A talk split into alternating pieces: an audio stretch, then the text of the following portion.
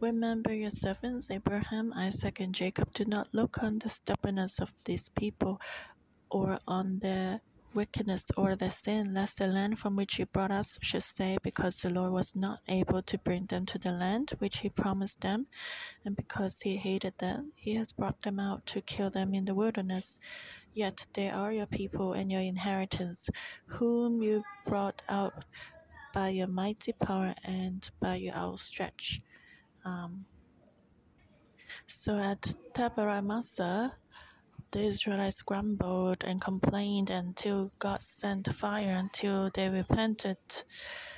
And at Massah there was no water, and they surrendered and attacked Moses, and until God let water out of the rock. And in Kibroth Hattaavah, they were greedy. They wanted to have meat and complained that there was no meat, and that they always had to have vegetables. So they complained, and in Kadesh Barnea, they sent out spies and saw that there were a lot of giants. So the Israelites said, We don't want to go to the promised land, we just want to go back to Egypt. And they said it's better to be in Egypt than here. And the Israelites said, It's better to be in Egypt there were cucumbers and uh, uh, good food, but actually it, was not so good. They said as if it was so good as if it was buffet. They said it was better in the past, but is that really true? Not really. And so the grumbling and complaint actually make people forget about God's work and guidance and justice. That's the third trap. We should not complain. Don't complain. Otherwise, we become the rebellious and stubborn generation. Just imagine if you cook a meal for your child and the child always complain and the best temple best temper mother would lose her temper and say, okay, don't eat then. Or in your company, if your colleagues or your employees complain all the time, you also be very angry. So be careful. God cannot stand the complaints and grumbling. So much more people cannot stand it. So the negativity and complaints will destroy faith. And God said, You're always the rebellious people. And so do not be like that. Moses, when he wrote this passage, he wanted the Israelites to recall God's grace so that they won't be self righteous and they will not complain or be negative because that would um, take away all faith. Just like for a new crop, we have experienced a lot of God's grace, but if we are negative, we complain, then we forget a lot of uh, faith. Just like we just bought Hebron, we experience God and God is happy. But the negative people, if they can turn something good into a complaint and take away all the joy and grace. Just like, oh, this is such a small place, such a small place with such a high price. Or if you say that, that won't be excitement anymore. And negative people will say that. Do you care about the brothers and sisters? Why would you buy a property now? I have not even taken good care of my family yet. And you don't care about your people. You live in a big house and you buy a property for the church. Well, of course, I don't live in a big house. But if you are negative and uh, you will lose all these things. So Moses was reminding us don't complain because negativity and complaint we raise and undo God's grace and work, we will cancel God's work. Miracles and grace can be deleted because of one word of negativity. And God let the Israelites out of Egypt. He divided the Red Sea and he descended upon Mount Sinai. And the people just forgot about what God had done and they just said, Let's return to Egypt. And they said, It's better in Egypt than here. Can you see this word just destroy the 10 plagues, miracles? And uh, just one word, God divided the Red Sea, and now because of the complaint, it's as if the Red Sea was um, not divided anymore. So be careful. We need to receive these three don'ts. Don't be self righteous. Don't forget God. Don't complain. Don't be negative. If we can remember these three don'ts and avoid these three traps, then we have a better relationship with the Lord and be blessed. Amen. Lord, thank you. You are the way, the truth, and the life. We will remember your word. Lead us. Lead us with your word. Thank you. We want to hear your word and put your word on our hearts. Holy Spirit, help every one of us. Let's put our hand on our hearts and tell the Lord, I'm determined to follow you. And uh, we just entered into the Jewish New Year, been through the Feast of Tabernacles. And before we enter into the Promised Land to go into Hebron, in Deuteronomy chapter 9, God is telling us you have to cross over the Jordan today and go into dispossessed nations greater and mightier than ourselves, cities great and fortified up to heaven. Yes, Lord, we also may think that we are just so small and uh, we may not be able to stand before people great and tall, the descendants of the Anakim. But Lord, today you're telling us we have to cross over the Jordan today and go into dispossessed nations, greater and mightier than ourselves. Yes, Lord, you tell us that you'll cross over the Jordan today and we will go to dispossessed nations and we should not think in our hearts. After the Lord your God has cast them out before you, saying, Because of my righteousness, the Lord has brought me in to, dispose, to possess this land. Do not say that, but it's because of the wickedness of these nations that the Lord is driving them out from before you. It's not because of your righteousness or the uprightness of your heart that you go in to possess the land. So, God is telling us, reminding us that uh, we should not forget God so easily. And we have a lot of complaints and fear, and we may think that in the past it was better than now. We may have a lot of unbelief and rebellion. We may go astray from God. We listen to others and not God. And we have a lot of I, me, and mine. But today, before God will lead us into the promised land, is reminding us today that uh, we should repent of our self righteousness and our complaints and negativity. May the Holy Spirit give us a heart to confess and repent before we would take Hebron, our promised land. How can we help ourselves not to forget or be self righteous? And that's to remember God and let's recall how low and bad we were and how much God's grace we have received. And let's not take things for granted. Everything is God's grace. So let's return to God and pray to Him. Yes, Lord, we confess that uh, we take things for granted and we feel that, uh, oh, I deserve more, and we do not submit to you. We do not trust you. We complain all the time. Please forgive us. Lord, help us to count your grace again, not to forget you and not to be self righteous. Oh, Israel, hear, Lord, we come before you and we say we want to hear. We know that because you are to cross over before us because you are leading us. You have mercy on us. Lord, we confess that we always make you angry, but you give us grace again and again, again and again. Lord, you have not destroyed us. You have not wiped us out from the world, It's not because we are better than the others, because you are the covenant keeping God. You are the loving Father.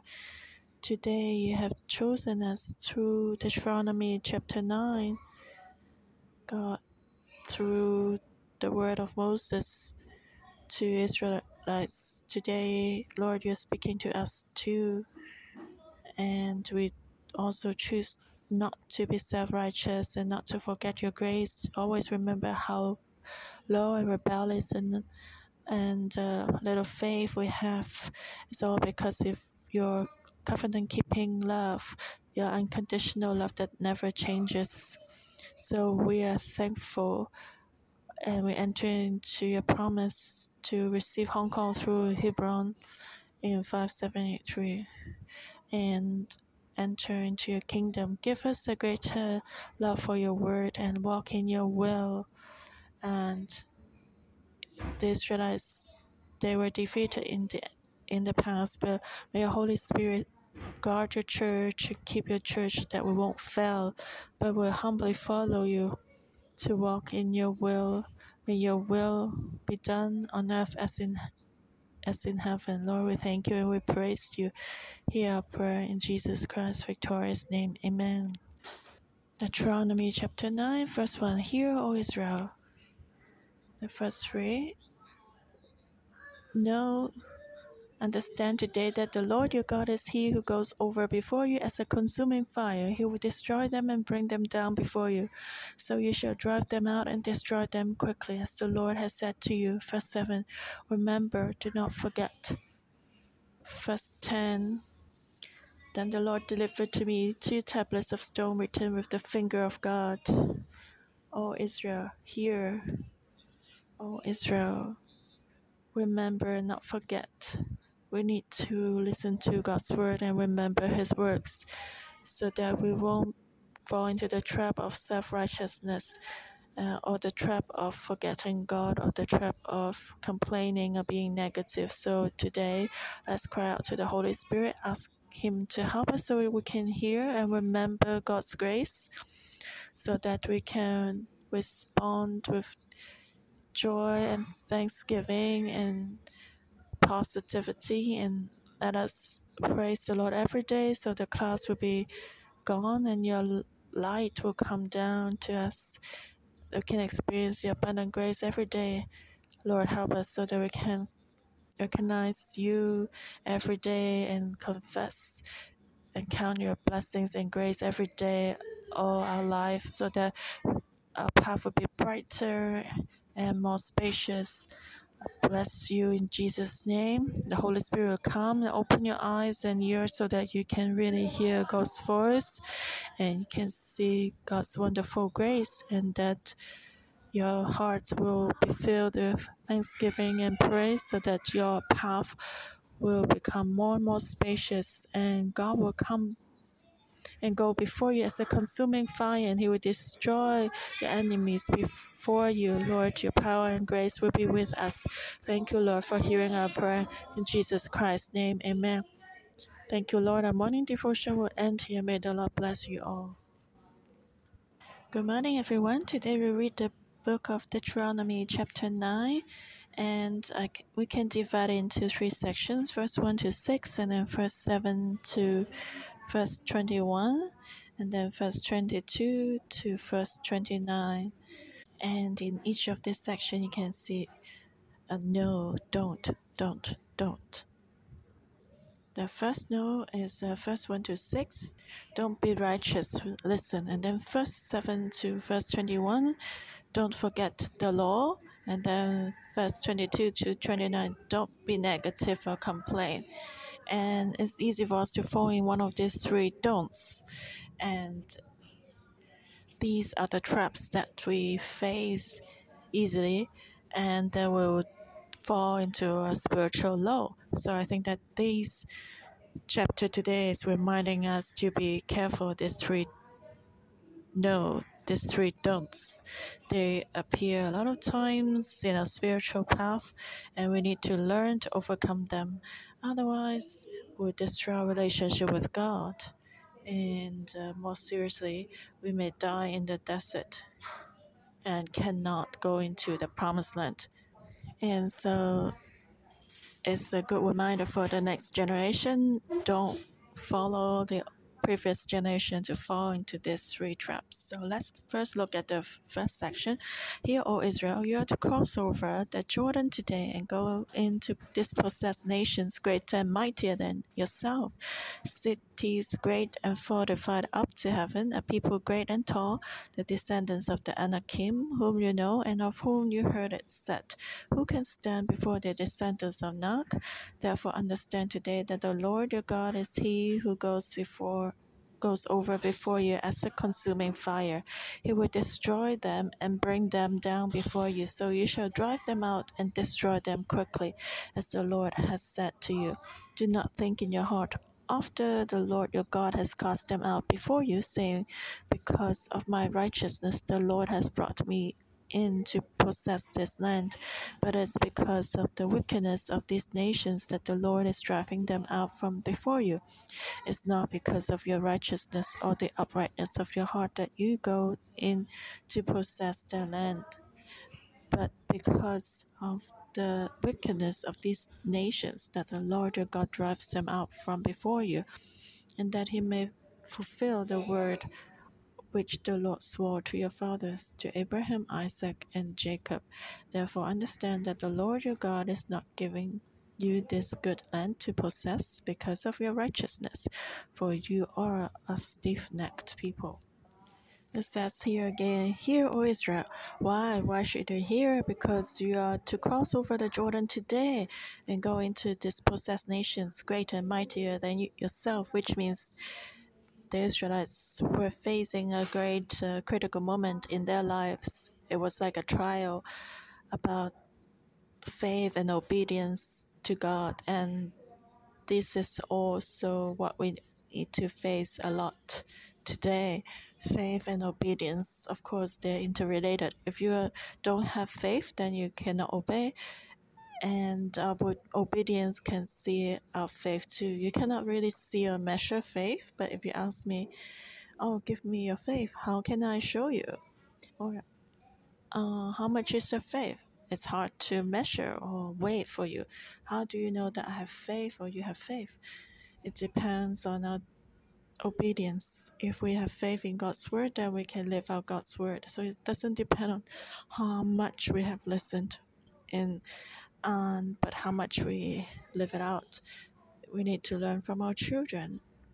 They don't learn from how much we talk, but they learn from observing us in our actions. If we tell them, be honest, but then they see that uh, we are not honest ourselves, so they will not listen to us. And uh, if you tell them be loving to everyone, but you're not kind to the animals, they will not listen to you. They will think that what you do is different from what you say. So it's the same for faith and obedience. Faith and obedience have such a correlation. So if someone is following God, then we know that person has faith and love in God. We may hypnotize ourselves and repeat and tell ourselves and others, oh, I love God, but then I'd rather choose to sleep in more, and then it's okay to be late. Well, then we cannot lie to anyone. Or if we go to a special concert and we say, well, we don't have a concert every week. And so from these things, our faith and love of God can be tested. So and those people, they were great and tall, the descendants of the Anakim. They were famous. And uh, two meters tall would be short for them already. They would be at least two, three meters tall. So the An- people of the Anakim were very famous. But then God wanted to give the land to Israel. and God wanted to go before them as a consuming fire. He would destroy them and bring them down before the Israelites, and then they shall drive them out and destroy them quickly. So they should not make a covenant with the people of the Anakim. They should cut off completely from them and destroy them completely from the earth. That was God's will. As we mentioned earlier, God would do this because the people of the Anakim were so interconnected with the power of darkness. They would just defile the land. They would not repent.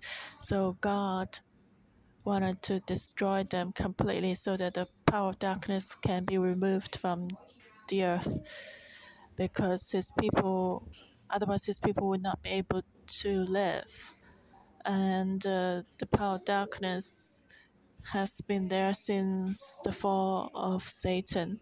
We cannot be kind to the enemy, otherwise, that would be actually cruel to ourselves. The two cannot coexist together. So, darkness and light cannot be mixed up. So, God wanted to destroy the people of the Anakim completely, but then God reminded the Israelites do not think in your heart after the Lord your God has cast them out before you, saying, Because of my righteousness, the Lord has brought me in to possess this land. But it's because of the wickedness of these nations that the Lord is driving them out from before you. So it's easy for people to be self righteous, and that's why the subtitle for this section is Don't be right self righteous, but listen. You know, and uh, when the Israelites would destroy the people of Anakim, the peoples around them may flatter the Israelites on one hand because they were would be afraid that the Israelites would f- fight against them and destroy them. And uh, flattery also happens in our office today. Some people may see that, oh, you, you get promoted and the boss praises you and they will stick with you and they would uh, flatter you. And their goal is not really want to be your friend, but they want to say something that is pleasing to you so that you can treat them better. And so the nations around uh, the Israelites may flatter them, and so the Israelites would not destroy them. And the problem is, if we really like to listen to these kinds of words, then that's problematic. If we like to be flattered, then it actually reflects our low self esteem. And so, this is the first reminder for us. If we listen to the flattery, we may become self righteous and we think that, oh, yeah, I'm really good. I'm really able. If people praise us and say, oh, you're really a genius, and then we may tell ourselves, oh, right, I'm really a genius. But then the Israelites could destroy the people of the Anakim was because God was with them like a consuming fire. And if they would become proud and think that it's because of their own righteousness that God helped them, then that's the problem. That would be a problem. I heard a foreign nurse speaker said that God is a Trinitarian God, and uh, evil is also Trinitarian. I me and mine and uh, everything that oh i'm so good at leading the worship look at how powerful is my ministry i me mine. everything is self-centered and that's self-righteous and the israelites heard about these flattery and praises they may become proud so you see moses was very wise before the israelites would go into the promised land, and just as the bubble of self righteousness was uh, growing, Moses destroyed these bubbles. So it was not because the Israelites deserved that, then, but then because of God's grace, you know. You know, 611 has a very good tradition. We, the coworkers, didn't know our salary until we received the salary uh, after one month, and. Uh, that's something very special from Pastor Joshua. We may be the only church like that. Usually, you may ask, uh, how much is the salary before you start working? Your company may tell you, would that be like any medical benefit or if there's any how many days of holiday we are Levites so we don't look at these things but we look at God so those who join 611 they would not know their coworkers. And also we are coworkers so it depends on the needs uh, to give them salary. So not all pastors or so not all coworkers or pastors of the same level will receive the same salary. One time there was a family of eight and they received a salary higher than the senior pastor. But if we're self righteous, we may think that, well, I deserve more than this. If we calculate like this, then we won't serve in the church. So Moses reminded them that it was because of the wickedness of the people and Anakim. So God cast them out of the land. But if you would end up like these people of the Anakim, God will also cast you out of the land, even though you're the Israelites. And uh, because God couldn't stand the wickedness of the people of the Anakim, so God had to punish, discipline them. God is very clear. There's no darkness in Him. God will not mix up light and darkness. And also because God is covenant keeping, so it doesn't depend on how good or bad the Israelites are. Just like someone treat you nicely because of your father, and so you should be thankful to your father. And it doesn't depend on you. So today we need to be thankful for Abraham and he's the father of Israel. And so God keeps the covenant with us. And today you can live in your home because you are the son of your father. If you destroy your relationship with your father, then you won't have anything from your father. It's easy for us to take things for granted as a son, you think that, uh, yeah, of course, my dad should love me and give all this to me. I don't need to say thank you and please. Since I was born, God, uh, Father has been doing this for me. It's easy to take things for granted. Let's not do that. Okay, let's next section. Verse 7 Remember, do not forget how you provoked the Lord your God to wrath in the wilderness from the day that you departed from the land of Egypt until you came to this place. You have been rebellious against the Lord. Also in Horeb, you provoked the Lord to wrath, so that the Lord was angry enough with you to have destroyed you. When I went up into the mountain to receive the tablets of stone, the tablets of the covenant which the Lord made with you. Then I stayed on the mountain forty days and forty nights. I neither ate bread nor drank water. Then the Lord delivered to me two tablets of stone written with the finger of God, and on them were all the words which the Lord has spoken to you on the mountain from the midst of the fire in the day of the assembly. And it came to pass at the end of forty days and forty nights that the Lord gave me the two tablets of stone, the tablets of the covenant. Then the Lord said to me, Arise, go down quickly from here, for your people whom you brought out of Egypt have acted corruptly. They have quickly turned aside from the way which I commanded them they have made themselves a molded image. Furthermore, the Lord spoke to me, saying, I have seen this people, and indeed they are stiff necked people. Let me alone, that I may destroy them and blot out their name from under heaven, and I will make of you a nation mightier and greater than you. So I turned and came down from the mountain, and the mountain burned with fire, and the two tablets of the covenant were in my two hands. And I looked, and behold, you have sinned against the Lord your God, had made for yourselves a mortar calf. You had turned aside quickly from the way which the Lord had commanded you. Then I took the two tablets and threw them out of my two hands and broke them before your eyes. And I fell down before the Lord as at the first forty days and forty nights. I neither ate bread nor drunk water, because of all your sin which you committed in doing wickedly in the sight of the Lord, to provoke him to anger.